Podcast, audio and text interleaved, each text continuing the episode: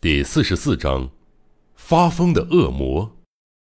接着，我们又开始展开巡回地狱的痛苦之旅了。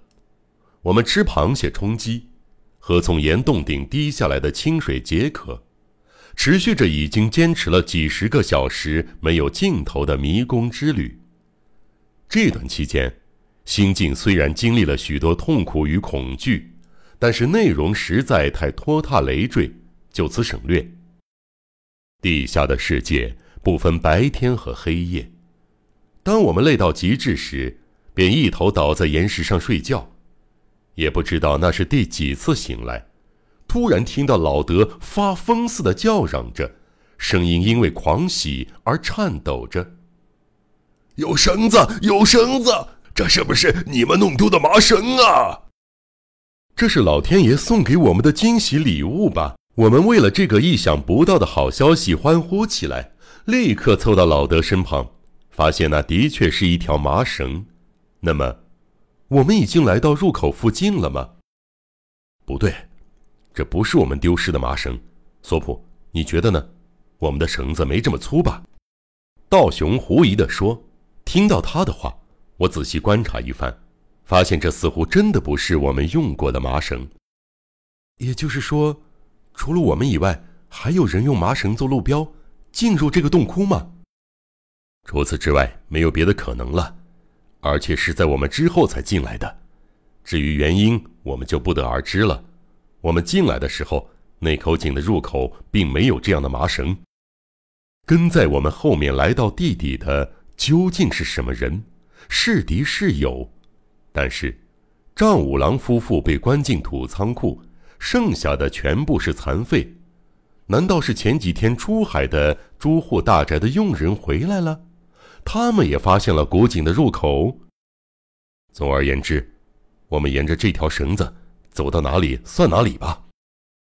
我们听从道雄的意见，循着绳子不断向前走。果然，还有一个人进入地底洞窟。走了一个小时后，前面朦胧渗出光线。是被曲折的岩壁反射过来的烛光。我们握紧口袋中的刀子，脚下尽量小心不发出声音，蹑手蹑脚的前进。每转一个弯儿，光线就越发明亮。我们终于来到最后的转角，眼角的另一头立着根蜡烛，烛光摇曳着，是凶是吉？我害怕的双腿打颤。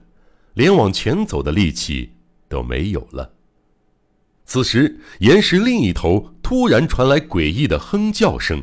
仔细一听，那哼叫声并不纯粹，是曲调、歌词都乱七八糟的凶暴歌曲，前所未闻。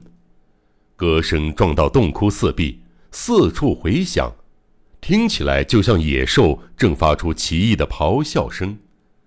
在这种地方听见这不可思议的歌声，我怕得浑身毛骨悚然。是张五郎。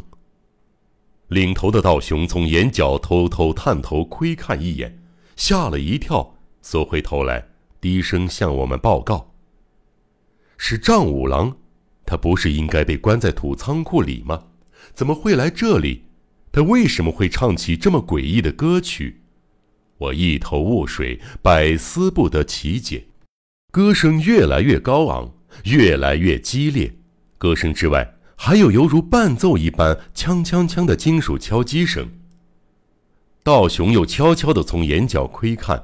不久后，他说了：“张五郎疯了，这也难怪。你们来看看那幅情景吧。”他说着，大步走向岩石另一侧。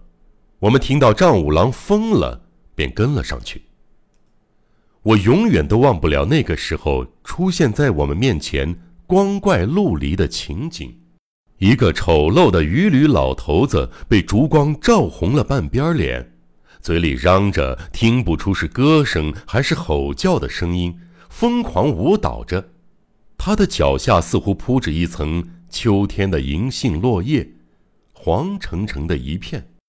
战五郎脚边的角落里堆放着一排瓮，他的双手正从瓮里往外抓东西，一边疯狂的手舞足蹈，一边把手里的东西扬洒出去。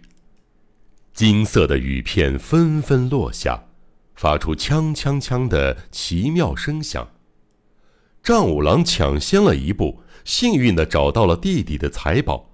没有丢失路标绳索的他，不像我们在同一条路上绕圈子，意外迅速地抵达了目的地。但是对他而言，这是何其可悲的幸运呢？这座人人艳羡的黄金宝山，终于让他发了疯。我们跑过去拍打他的肩膀。想让他恢复理智，但丈五郎只是用空洞的眼神回望我们，眼里看不到一丝敌意。他不断唱着莫名其妙的歌。我知道了，索普，切断我们做记号用的麻绳的，就是这个老头。我们迷路之后，这家伙靠着这条绳子来到了这里。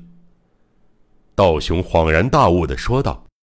既然丈五郎在这儿出现，那么朱户大宅里面的残废，他们会不会碰上麻烦呀？其实我只担心恋人阿秀的安危。既然有这条麻绳，不怕出不去。总之，我们先回去查看一下情况吧。在道雄的暗示下，我们留下老德看守发疯的丈五郎，沿着路标绳索逃似的向出口飞奔而去。悬疑、惊悚、惊悚、恐怖、恐怖、推理、推理，《江户川乱步小说集》，我是播讲人赵鑫，让我们一起走进这个光怪陆离的世界。光怪陆。